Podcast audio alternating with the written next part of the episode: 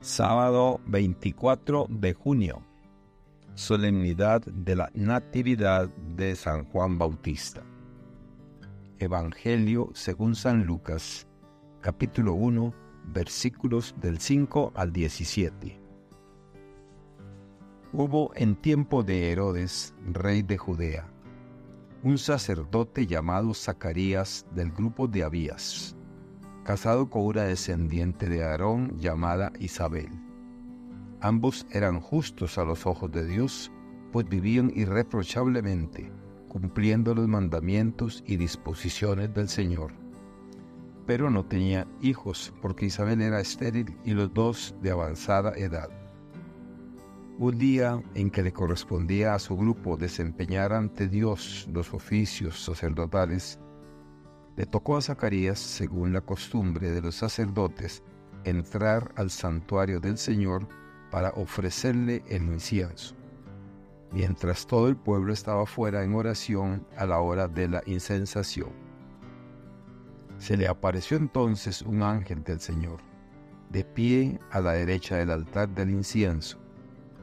Al verlo, Zacarías se sobresaltó, y un gran temor se apoderó de él pero el ángel le dijo, No temas, Zacarías, porque tu súplica ha sido escuchada. Isabel, tu mujer, te dará un hijo a quien le pondrás el nombre de Juan. Tú te llenarás de alegría y regocijo, y otros muchos se alegrarán también de su nacimiento, pues él será grande a los ojos del Señor. No beberá vino ni licor, y estará lleno del Espíritu Santo ya desde el seno de su madre. Convertirá a muchos israelitas al Señor. Irá delante del Señor con el espíritu y el poder de Elías para convertir los corazones de los padres hacia sus hijos, dar a los rebeldes la cordura de los justos y prepararle así al Señor un pueblo dispuesto a recibirlo. Palabra del Señor. Gloria a ti, Señor Jesús. Reflexión. En las profundidades del tejido de las escrituras, encontramos una constante que resuena en nuestros corazones, la llamada a la fe y al servicio divino.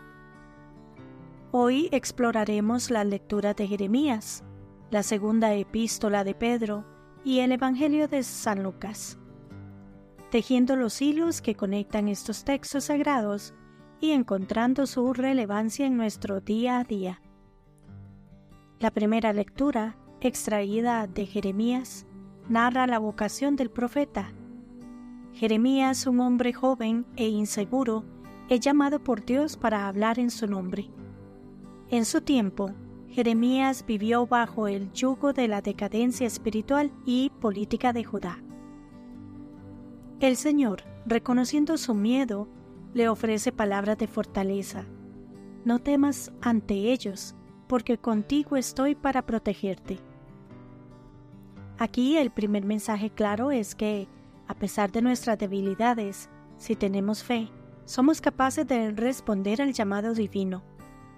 A pesar de los temores y dudas, el Señor nos equipa para el servicio. Nuestra segunda lectura en Pedro es una exhortación a la constancia en la fe.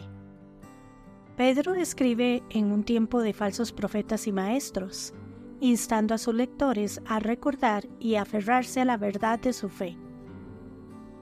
Resalta la importancia de la virtud y el conocimiento, sugiriendo que la fe no es pasiva, sino que requiere de nuestra activa participación. Finalmente, en Lucas, el evangelista narra la aparición del ángel Gabriel a Zacarías, anunciándole el nacimiento de Juan el Bautista.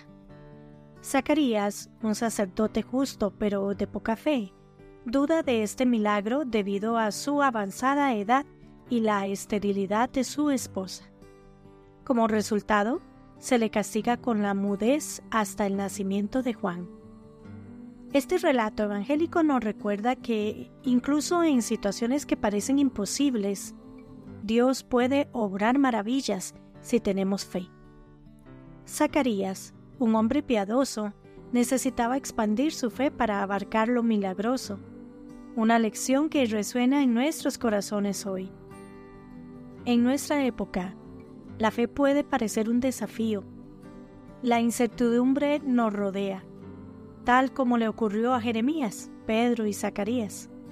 Sin embargo, estos pasajes nos enseñan que, incluso en medio de la duda, la fe es un faro de esperanza y un puente hacia lo divino.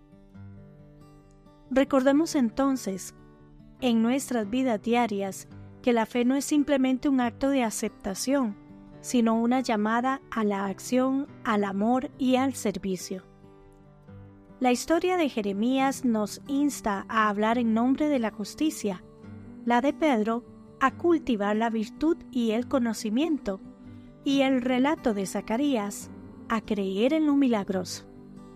En un mundo que puede parecer caótico, estos mensajes bíblicos proporcionan un recordatorio necesario y poderoso de nuestra vocación divina. Que Dios les bendiga y les proteja.